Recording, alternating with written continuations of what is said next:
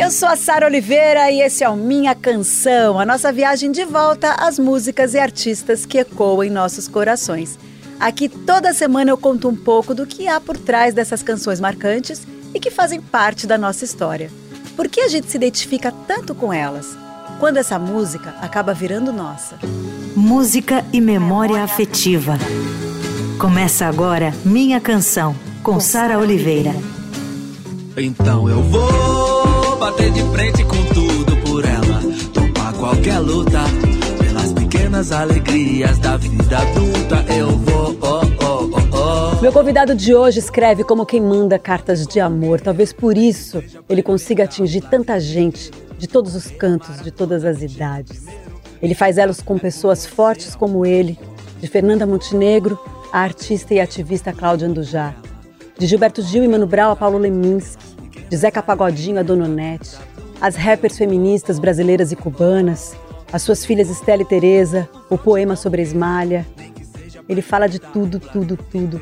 Emicida fala de violência externa e interna, de racismo e preconceitos, fala de liberdade. Ele fala de cura. Emicida é gigante. Muito obrigada. Ô, Sara, assim eu já começo como? Todo tremido já. Muito obrigada mesmo. Para mim é uma honra encerrar essa temporada com você, com esse especial. É um especial que eu estou trabalhando nele há um tempo já. Quero agradecer a tua equipe por você estar aqui no estúdio comigo, porque eu fui resiliente. Falei, cara, vamos, vamos, vamos esperar, porque eu quero encerrar com esse cara. Obrigada. Que isso, obrigado você por não ter desistido de mim. E ainda na reta final ainda peguei o Covid. É verdade. Né? Já alterei tudo. Mas tá. Mas estamos aqui agora aqui com, com fôlego recuperado, saúde em dia e feliz também. Obrigado. Obrigado, é, mas não só pelo convite. É... Obrigado por falar de música. é verdade, são pouquíssimos os espaços que falam de música, cada vez menos, sabe? E isso é especialmente dramático porque o Brasil tem um contingente artístico, uma capacidade criadora é, absurda. E, cara, entendo alguém como você como um bastião da resistência aqui, saca? ah, agora você que me quebrou. E obrigada. Ó, oh, eu mergulhei na tua obra, eu fico muito emocionada de falar isso, porque eu mergulhei na tua obra e eu vi desde o começo tanta coisa que a gente vai falar aqui.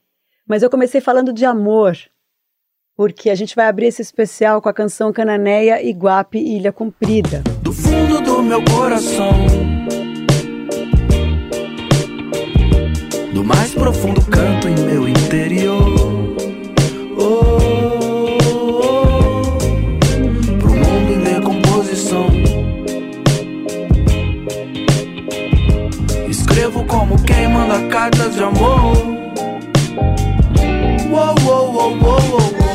Sabe o que é mais legal dessa gravação? Durante a produção do Amarelo, eu, eu fico falando muito sozinho. Falo sozinho o dia inteiro. E aí, durante o, o Amarelo, eu fiz um negócio muito maluco que era dar rec dentro do estúdio e deixar. Eu deixava o computador gravando, gravando, gravando. Aí depois eu ia ouvir o que, que eu ficava falando o dia inteiro. É muito maluco lindo. Aí você conseguiu esses momentinhos. Né? Aí eu peguei esses momentos, porque é como se fosse um retrato, né? Eu Sim, vejo a é música isso. como se fosse um retrato. É... A gente cristaliza um momento ali, uma sensação, né? E essa coisa da, da Tereza rindo dessa forma, para mim tem um, uma dimensão mais especial ainda, que não é só o áudio fofinho, mas também é essa coisa do estereótipo do que, que é o rap, o que, que é um rapper. Uhum. E uma criança, né, de um ano e pouco, rindo, né? Será que o Brown passa por isso? Ou Jonga, sabe? É... Eu acho que ela, com toda a inocência dela, ela brinca com isso aí e olha pra, pra essa história, para esses nomes, com a pureza que a gente perde à medida que a gente vai amadurecendo. E aí a gente recobra isso nessa introdução.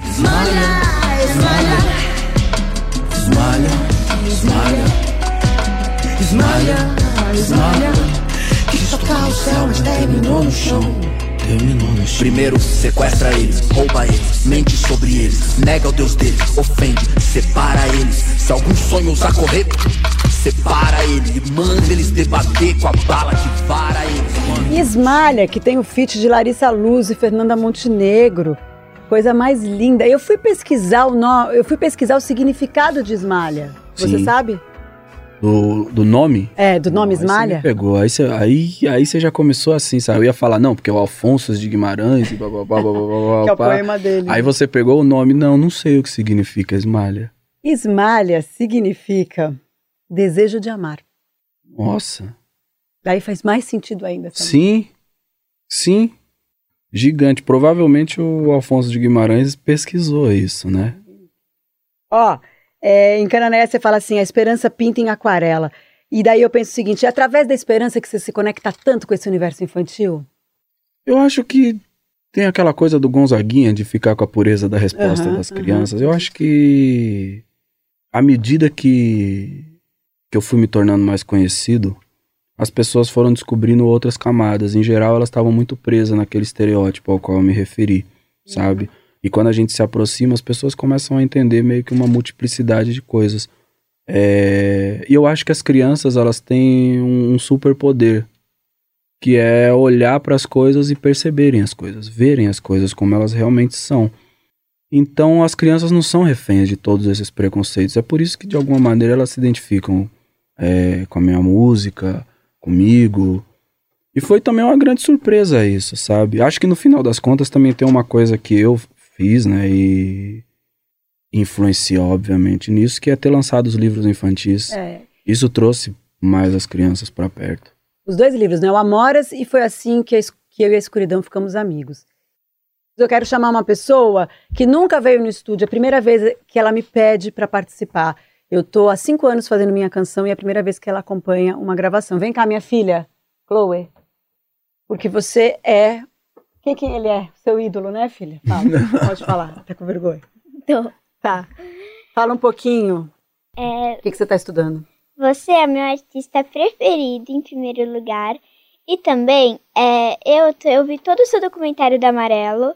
O ato 1 é plantar, o ato 2 cegar e o ato 3 escolher. A gente viu tudo. E você foi muito importante pro, no, pro, pro nosso estudo.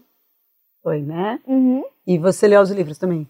Uhum, eu adorei muitos todos. Eu também adoro muitas das suas músicas. Tchau, brigadão. Porra. Eu achei muito importante ela falar isso, porque quando você lançou o Amarelo, eu lembro que eu fiz um post falando que as escolas todas deviam passar isso. As crianças todas deviam estudar Amarelo na escola. E de repente minha própria filha vem e fala, mãe, eu estou estudando Amarelo na escola. E eu falei, E amarelo, é, o disco tem uma coisa especial, mas o documentário em especial, ele abriu uma série de portas, assim, sobretudo no ambiente escolar, sim. né? Então são muitas as pessoas que falam, não, a gente está trabalhando o amarelo com, com as crianças. Eu, sei lá, explodo de alegria, né? Porque eu gosto de criança. Eu gosto de escola. Sabe, eu sou. Eu sempre falo isso. Pra mim, o professor é um negócio sagrado. Aliás, o elogio que mais me deixa emocionado é quando as pessoas falam pra mim assim: Aí, Emicida, você foi tipo um professor agora. Mas esse documentário ele é muito importante porque ele é uma aula, ele, né? Falando em Sim. professor em escola, ele é uma aula e ele ensina de uma forma muito clara tudo, tá tudo ali, né? É, eu até nem, nem costumo falar tanto de ensinar, sabe? Porque eu, é, embora eu, eu me sinta lisonjeado com o elogio do professor, eu acho que o, o documentário ele é uma grande partilha, sabe? Tem um, um poeta é, árabe que ele chama Nazim Hikmet, ele tem um poema muito bonito chamado Ao Partir, e ele fala de tristeza nesse poema, sabe? Dentre tantas coisas que cabem dentro de um poema, uma das ele traz é a tristeza. Ele fala do quão triste seria descobrir água e não poder compartilhar, sabe? Ver uma estrela e não poder compartilhar com outra pessoa que você viu uma estrela muito bonita.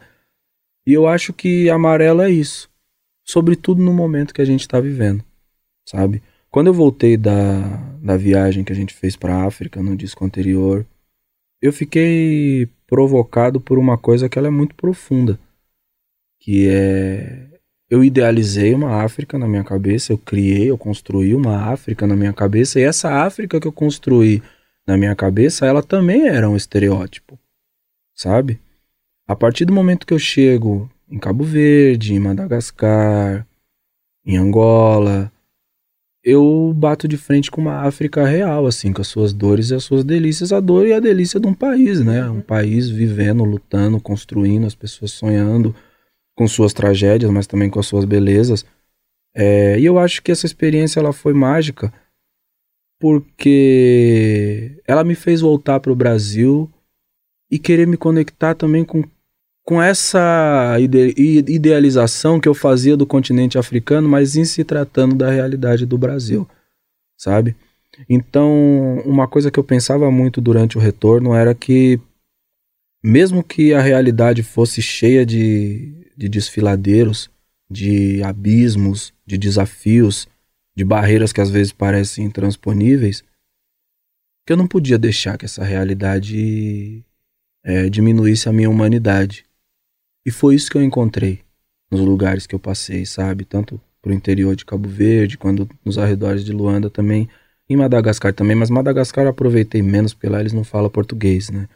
A única coisa que foi engraçada, assim, foi que tava passando a Avenida Brasil. Ah, lá. novela. Isso. E aí tava eu e a Marina lá, eles ficavam chamando a gente de Leleco e Tessália. Por causa da novela. Sim. E é, é, louco isso, era a única coisa em português que eles conheciam. E Roberto Carlos. Que eu cheguei e perguntei, vocês conhecem o que do Brasil? Ele, Roberto Carlos. Eu achei incrível. Eu ficava cantando Roberto Carlos, eles cantando Roberto Carlos, tudo errado também sabe? Mas eu, eu sentia muito um apreço pela humanidade, assim, a humanidade num centro, a humanidade num lugar sagrado. E várias vezes a gente vivendo, principalmente na metrópole, é, negligencia o que, que é ser humano, sabe? Então a gente vai construindo uma série de barreiras, um monte de cegueiras, e a gente deixa de ver as coisas quando a gente precisa ver as coisas, saca? E acho que eu voltei com esse olhar para cá. E amarelo nasce desse desejo de querer, tipo, reivindicar essa humanidade, reivindicar esse amor. E aí, nesse momento, eu senti que era a coisa mais importante que eu podia dizer para o mundo. E é muito bom que as crianças possam estudar o documentário na escola, certo? Muito obrigada pela sua participação. Muito obrigado, Chloe. Você volta lá? Obrigadinho. Olha só. Nossa colaboradora diretamente da quarta série tá aí, Chloe. Muito obrigado. Ó, a gente vai ouvir A Ordem Natural das Coisas, que é esse feat que eu adoro com o MC Tá, e Principia. A merendeira desce, o ônibus sai, Dona Maria já se foi. Só depois é que o sol nasce, de madruga que as aranhas desce no breu. E amantes ofegantes vão pro mundo de Morfeu e o sol só vem depois. O sol só vem depois. Minha canção com Sara Oliveira. Tudo que bate é tambor, todo tambor vem de lá. Seu coração é o Senhor, tudo é África. Pois em prática, essa tática, matemática falou. Enquanto a terra não for livre, eu também não sou. Enquanto ancestral de quem tá por vir, eu vou. Cantar com as meninas enquanto germina o amor. Principia é uma das músicas mais fortes desse álbum com a participação da maravilhosa Fabiana Cosa, que você nunca deixou de lado, você sempre deu a mão para ela com Sim. todos os momentos. E do pastor Henrique Vieira, né? Quem você popularizou para todos, de diferentes religiões e crenças. Outro dia estive com ele e falei isso para ele. Falei, nossa, MC da popularizou da, da melhor forma e agora ele tá aí e todo mundo conhecendo. Né? Eu acho que o disco tem isso também, né? De. É isso. As estrelas, a água eu encontrei e eu queria muito que todo mundo tivesse acesso a isso. Então, a Fabiana a gente já trabalhou junto muitas vezes. A Fabiana é uma biblioteca. Maravilhosa. A Fabiana é uma biblioteca viva.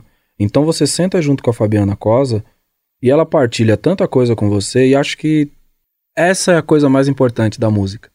Quando a gente imagina a música, a gente pensa em fazer, em produzir um som. Mas antes de qualquer outra coisa, o que a música pede de você é a escuta. Uhum. Sabe? Então, e eu gosto de escutar. Quando eu tô junto com a Fabiana Cosa, muitas foram as vezes nas quais eu tinha uma, sei lá, uma coisa toda estruturada na minha cabeça.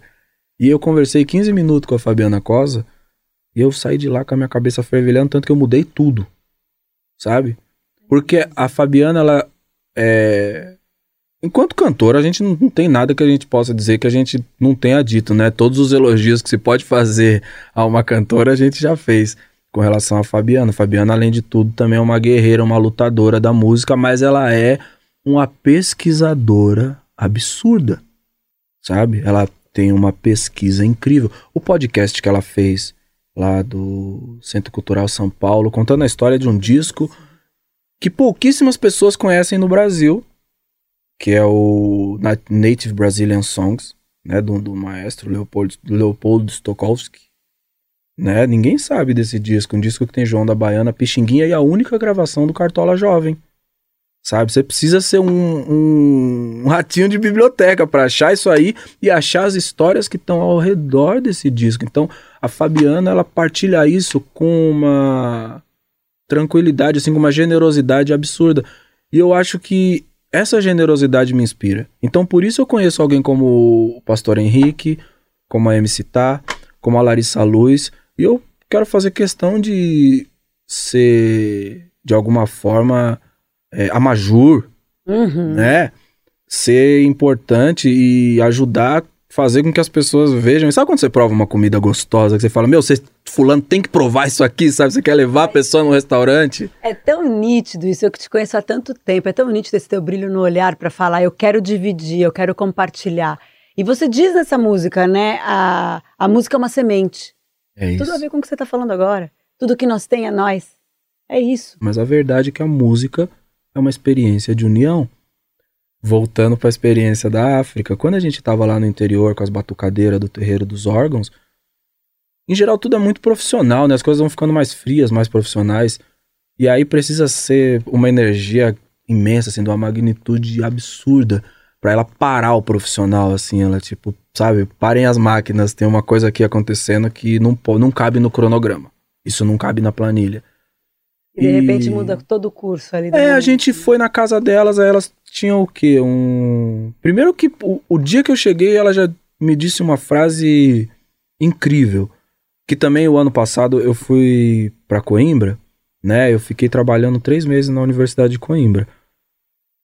E a mãe do meu amigo Tiago, que trabalha com a gente no Laboratório Fantasma e estava lá, ela é de Portugal, ela é do Porto, ela me recepcionou e ela disse a mesma coisa. É, quando eu cheguei em Cabo Verde, no terreiro dos órgãos, a Neuza, que é uma das cantoras, disse para mim assim, ela me apontou uma montanha que estava seca, assim, né? uma montanha bem árida, é, e ela me pediu desculpa, porque em geral aquela montanha fica repleta de flores, mas eu estava indo lá num momento de seca, então eu não estava conseguindo ver toda a beleza daquele lugar. E quando eu cheguei no porto, a mãe do Tiago me disse a mesma coisa, mas com referência ao porto. Ela estava um, um tempo muito chuvoso, muito nublado, e o Porto é uma cidade linda. E ela me pediu desculpas e disse: Me desculpa, o Porto é uma cidade muito bonita, mas você veio aqui numa época onde você não vai conseguir ver toda essa beleza. Na verdade, o sol nasceu três dias depois e eu consegui ver a beleza do Porto e ficar lá durante três meses. Mas eu achei fantástico que duas mulheres que nunca se encontraram, duas mães, né? Com o mesmo desejo de dividir com você a beleza das coisas. É. Isso é lindo demais. Lindo demais. E aí, o que, que eu quero ser na vida das pessoas? Que nem elas. Alguém que encontrou uma coisa bonita e pôde partilhar aquilo ali com o mundo. Quem tem um amigo tem tudo. Se eu posso devorar, ele busca no fundo. É tão 10 que junto. Eu sou a Sara Oliveira, esse é o Minha Canção. Ah, eu tô muito feliz de ter me sido aqui comigo no estúdio. Eu também encerrando essa temporada da forma mais bonita. Que lindo, que lindo, que lindo. A gente abre esse bloco com mais duas canções. Aliás, só tem hit, né? Eu tô fazendo esse especial nessa primeira parte só sobre o amarelo, porque vamos aí de Libre, que eu adoro o clipe.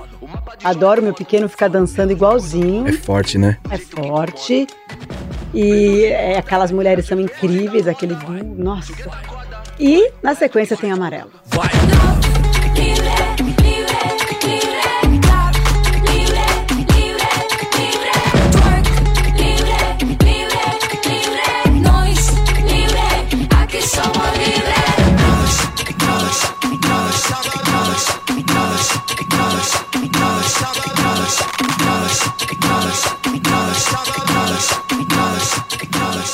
Aqui. Ano passado eu morri, mas.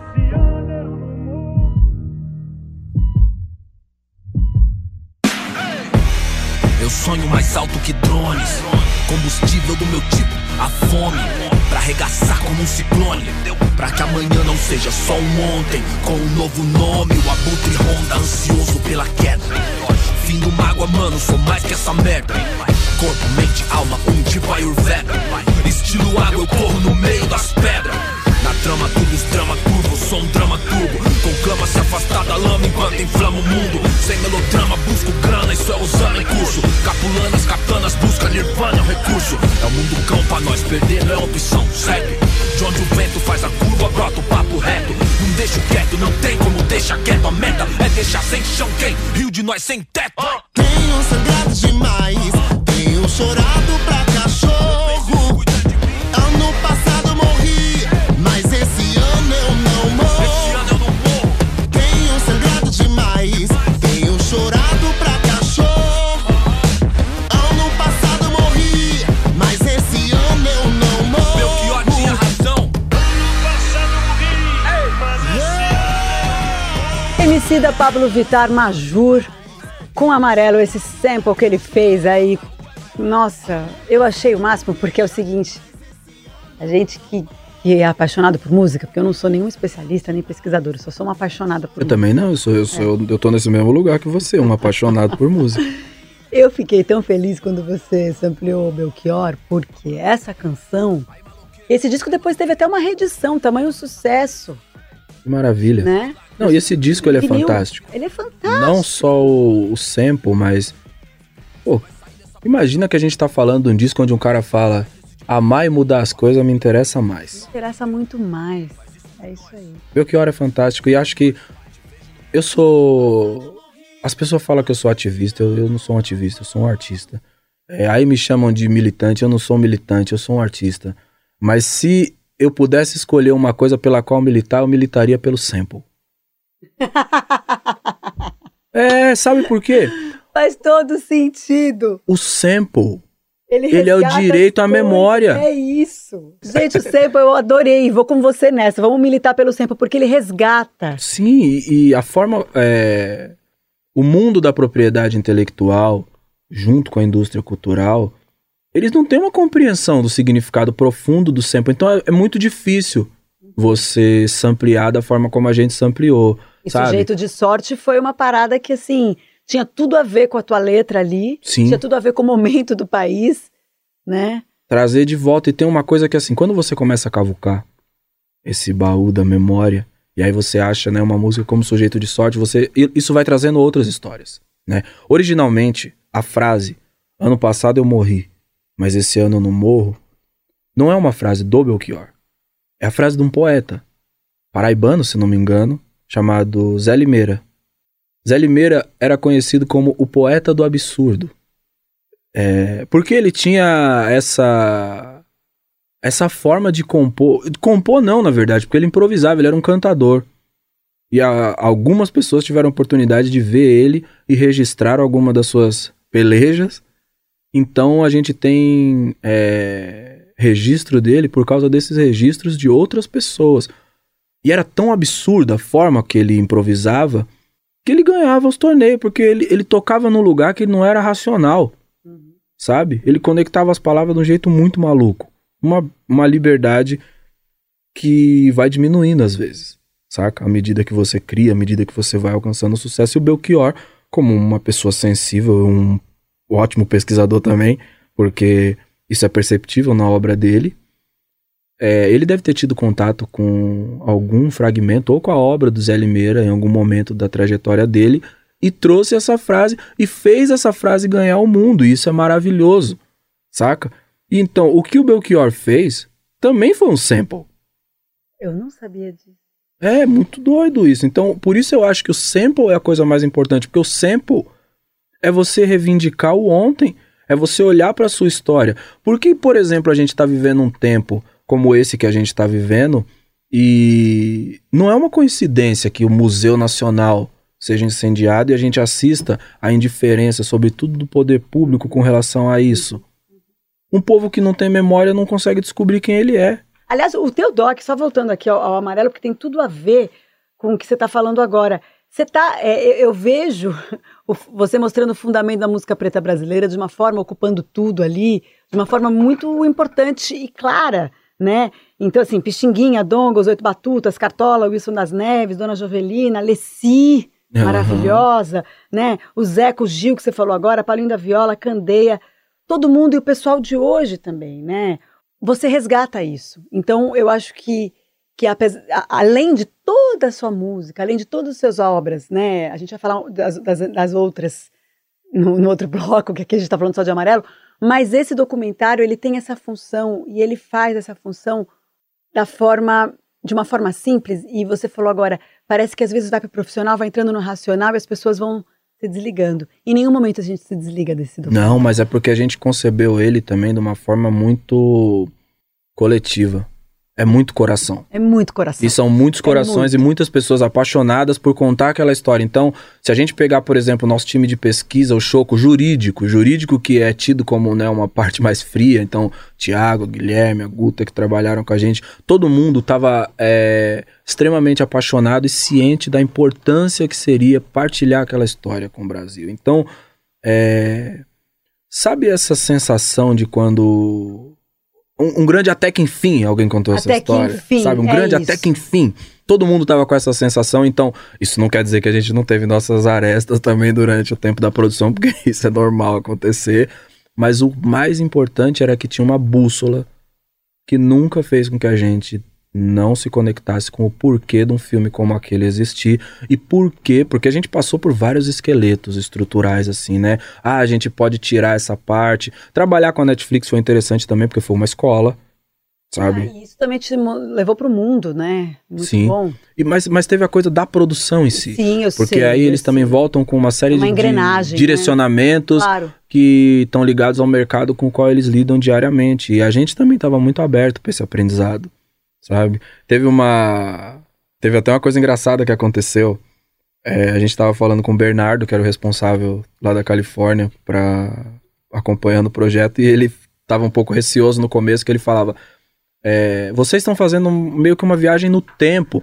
É, você não tem medo disso ficar um pouco confuso? Porque você tá em 2019, mas de repente você vai para 1930 e poucos, aí você vai para 1922, volta para 2019, pula para a década de 70 e eu falei para ele, é, cara, eu aceitaria esse argumento de qualquer pessoa. Menos de vocês que acabaram de lançar Dark, que o cara pega uma mochila e entra num buraco, tá ligado? E sai 50 anos antes. Ai, Emicida. Eu adoro esse teu lado, você sabe que nem todo mundo conhece, né? Ah, sim, com certeza. Essa coisa que você é muito engraçado. Olha só. É que eu quando... sou, sou, sou, um rapper, né, meu? Tenho que ter uma postura. Escuta, e quando você mandou a chapé quente no municipal, eu estava lá. O que, que foi aquilo? Ah, foi incrível. Gente, municipal abaixo, eu falei, significa muito, representa muito, socorro. Foi muito histórico aquilo. Foi. Logo depois que... a pandemia, foi tão histórico que deu. Parou, né? Parou o tempo. Nossa senhora, a pandemia parecia. Parecia não foi eterna, né? A gente atravessou. Ainda estamos num momento aqui confuso, Sim, porque a gente não tá, sabe direito é. como lida, né? É, uhum. E tem isso, porque. É, biologicamente falando, depois de um tempo, o ser humano ele naturaliza. Então, às vezes as pessoas também se referem de uma forma muito ríspida, muito brusca às pessoas que naturalizaram isso, sabe? Mas acho que a gente também tem que compreender que o tempo que a gente está atravessando isso é tamanho. Isso não estou falando, obviamente, do poder público, né? O poder público tem a responsabilidade de ter atenção para isso. É, a população também tem essa responsa, mas enquanto indivíduos, enquanto ser humano, você vai abaixando a guarda mesmo. Você vai ficando numa situação onde você não sabe exatamente é, o tamanho daquele perigo, visto que você está enfrentando isso há tanto tempo que ele se transforma na sua rotina, uhum. né? Foi uma foi uma coisa assustadora, mas me deu uma felicidade de, por exemplo, no meio de toda aquela angústia, ter partilhado um disco como Amarelo. E eu queria te agradecer, aproveitar aqui, porque eu nunca fiz isso em público e vou agradecer em rede nacional, uh, que foi das, um dos momentos mais bonitos da minha carreira, foi quando você me convidou para apresentar o lançamento do Amarelo. Ah, aquilo foi muito legal. E você precisava estar lá. É inesquecível para mim isso. Eu te agradeço, assim, sempre, nos meus pensamentos e orações, queria te dizer isso. Obrigado. Agora eu sou uma pessoa que reza depois da pandemia. Oxum maravilhoso, Ogum, Ogum maravilhoso, voltem a nos proteger, Muito as deusas bom. nos protejam. Então sempre, sabia, é verdade. Mas você ficou mais religiosa? Eu não sei, cara. Espiritua- é, Eu, eu acho que eu fui. eu mais fui pro plano- espiritualizada? é, fiquei mais espiritualizada, eu acho. Eu sempre agradeci. Agradeço nas entrevistas, quando me entrevistam, sempre falam, ah, de pontos altos, eu sempre falo. E tem os meus momentos ali, de Caetano, de Rita, de Gil, mas tem o meu momento amarelo com, com Emicida. Agradeço muito. Ah. Foi muito lindo esse momento. Ah, pra mim foi especial, é isso que eu te disse no começo, assim, eu acho que nós somos todos lutadores da música. Isso aí. E tem um agora que é um que é o fundamento de tudo, que vai falar um pouquinho. E quando eu gravei minha canção com ele, você fez uma participação especial e foi muito generoso e falou da música Baba Alapalá, da importância de Gilberto Gil, seu valor africano para nossa música. E eu queria que você ouvisse o que, que ele fala de você. Pois é, quem está falando, né? Um dos criadores contemporâneos mais importantes, né? É, com um estilo que na época do, do Ileaê, na época do, do Refavela, etc., nem existia ainda, né? Que é o rap, né? essa, esse discurso, essa veemência do discurso, da poesia, não é emitida com emicida emitida. para você ver como você é fundamento, né? é bacana. E nesse caso, a, a referência que ele faz a- a- exatamente à cultura africana, um dos aspectos importantíssimos desse elemento africano que veio para o Brasil, a religião, é o culto aos ancestrais. Quer dizer, essa, essa gratidão permanente aos que nos antecederam. Ele fala muito bonito, né? A santificação Antes, a dos mais do- velhos, O antes, né? a Do- música que isso. fala antes, o antes.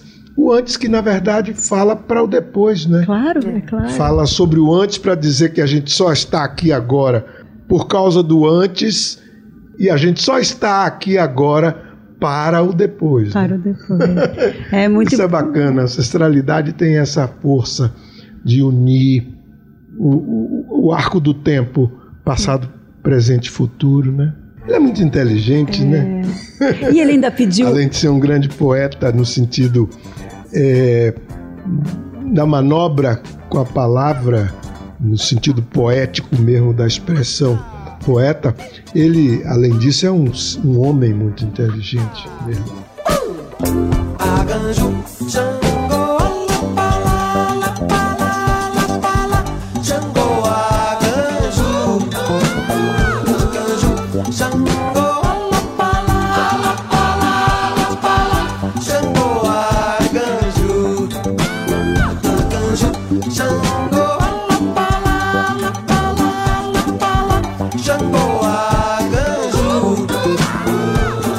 Pra mim a gente devia parar aqui já. eu já ganhei já. Acabou, né? Tá tocando babalapalá de fundo. Que bonito. E que bonito você falar dessa música. É, tem uma coisa simples e cíclica nessa música, né? Ela retornar pra. É o sample, mano. É isso aí. É o sample. E você vê ele falando. Essa coisa do passado, presente e futuro. Entendeu? O que, que nós somos? Muito insignificante a nossa passagem enquanto indivíduo, sabe? É, agora, quando a gente consegue ser parte de algo maior, o ser humano ele só é relevante quando ele é parte de algo. Sozinho a gente não é nada, sozinho a gente não consegue fazer nada. E eu acho que o sample ele é isso, é essa troca, essa, o, o- a coisa mais fascinante pra mim nessa cultura é a reverência que a gente faz, porque a gente vive numa sociedade que ela é utilitarista. Ela acha que ela pode substituir as pessoas. Então, à medida que as pessoas vão tendo, por exemplo, uma certa idade, elas vão se transformando em descartáveis. Quando tem um pensador africano já falecido chamado Rampateba, ele foi um dos caras responsáveis pela Unesco reconhecer o valor da oralidade como uma uma referência historiográfica válida. É, o que as pessoas estão dizendo tem fundamento, sim. Elas lembram de muitas coisas. Isso passou. O meu avô contou, pro meu, meu bisavô contou pro meu avô, contou pro meu pai e me contou, sabe? Isso é muito importante. É, e o Rampatebá dizia uma coisa que era muito bonita, uma frase que diz: Na África, cada ancião que tomba é uma biblioteca que se queima. Então, para mim é assim que a gente precisa observar os mais velhos. Como grandes bibliotecas ambulantes que elas têm perspectivas as quais e, histórias e perspectivas às quais a gente não tem mais acesso. Lindo isso que você falou e esse teu lugar de observador também trouxe pra gente uma pérola que é o disco da Laide Costa. Sim. Né? Então a gente finaliza aqui essa, esse bloco, esse especial, esse episódio 1, com ela falando um pouquinho. Com muita timidez. Foi, ela tinha muita timidez para falar. Nossa, Laide, meu Deus Uma do graça. Ela é Mas tímida. falou. Fala, Laide. Oi, eu vejo assim uma parceria fantástica, uma coisa assim que eu jamais imaginei, né? Dois estilos completamente diferentes, né? Mas que no final tá dando muito certo. Queria que você escolhesse uma música pra gente tocar um trecho aqui pra audiência. A Laide? É, desse disco que vocês fizeram. Aurorear. Aurorear. Aurorear. Aurorear é um. Se bem que eu sou, eu sou suspeito, né, meu, pra, pra falar de qualquer uma desse disco. O nome do disco, O que Dizem os Meus Calos, O que meus calos dizem Desculpa. sobre mim. o que, o que Meus Calos Dizem sobre mim, você que, que ajudou a dar o nome? Na verdade, o Marcos Preto, ele tem esse negócio. Ele fala que eu sou um ótimo batizador de discos. Eu mandei a música. Na verdade, essa música tá pronta há um tempo. Eu tava querendo escrever uma música bonita sobre envelhecer. É... Mas eu tava muito insatisfeito com ela ainda. Poeticamente falando, eu acho que ela tinha futuro. Mas eu deixo ela guardada. Eu faço um pouco esse exercício, não sei se você faz isso. As pessoas querem resolver as coisas meio imediata, assim. Eu escrevo quatro linhas e abandono. Muito, eu faço isso com livros também, depois eu volto. E daqui a nove meses. Faz- vai fazer mais sentido ainda depois. Eu leio aquilo e eu falo, nossa, aí eu mergulho naquilo. Aí eu vou embora, Isso é muito maravilhoso. sabe? É, então essa poesia eu deixei ela lá guardada e fiquei refletindo, será que ela não tá sendo também, não é muito superficial o que eu tô falando aqui? Mas aí o, o Marcos falou um negócio legal, assim, falou, vamos mostrar ela pra Joyce? A gente mandou ela pra Joyce. A Joyce é fantástica, minha filha tava viciada na Joyce. Ah, Tava. Na, na, naquele disco, é.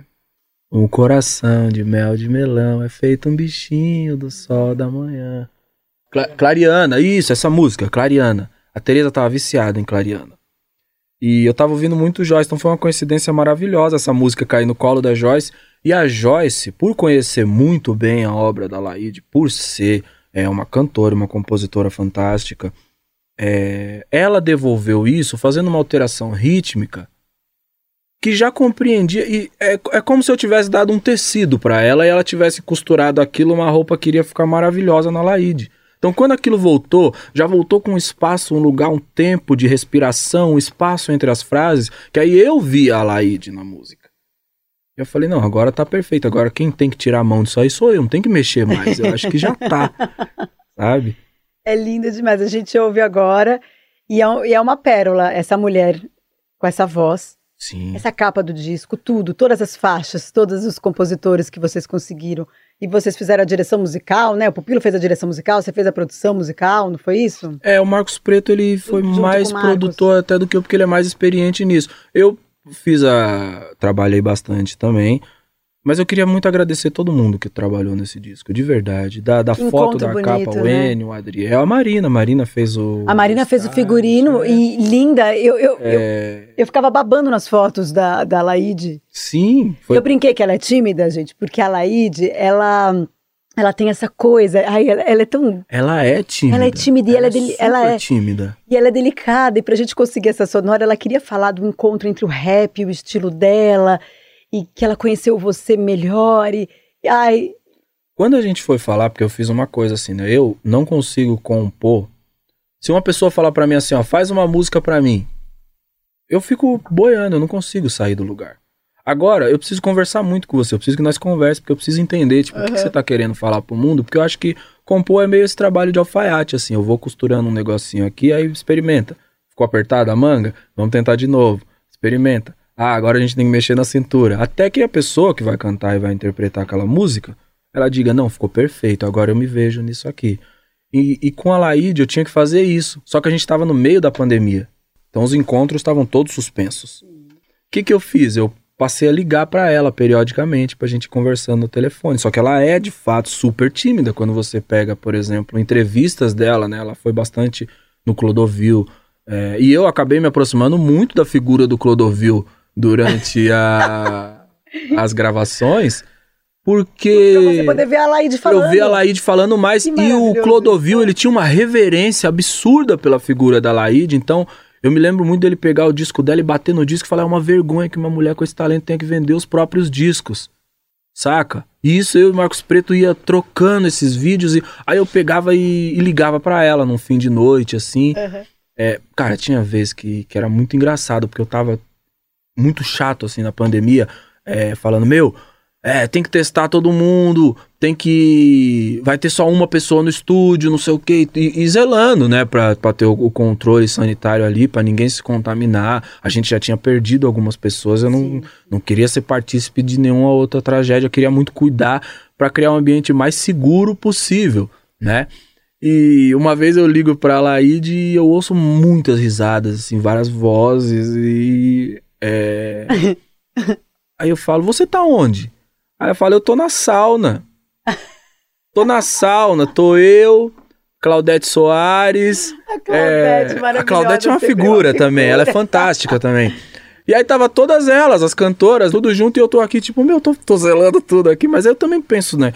Cara, 86 anos, sabe? 86. Tipo, E mais uma vez vocês aí colocando outras gerações pra ouvir essa cantora de 86 anos. Ó, Ah, não, mas tinha uma coisa que eu ia falar que era Fala. importante. Que ela Espera disse. aí. que ela disse uma coisa quando eu liguei pra ela a primeira vez, que foi fantástica.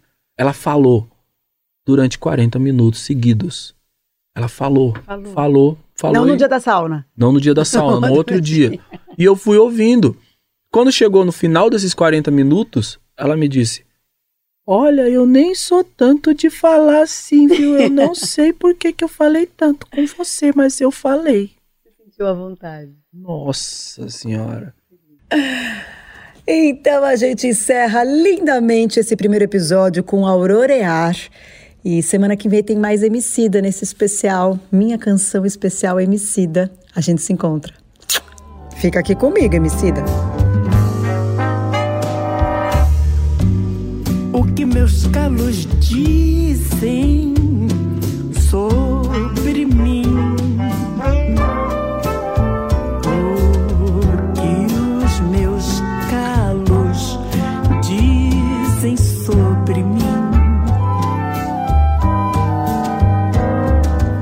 Canção vai ao ar toda sexta-feira, às 5 da tarde, com reapresentação no domingo, às 5 da tarde. Dá para ouvir no site da Rádio Dourado, radiodorado.com.br. E você encontra todos os episódios de todas as temporadas no podcast Minha Canção.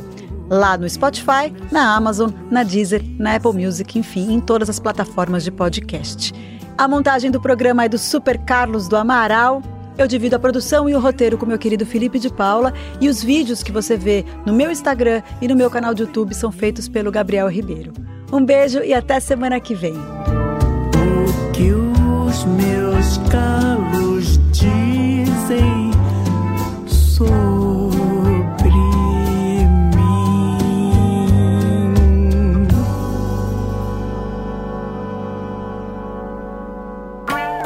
Você ouviu Minha Canção, com Sara Oliveira.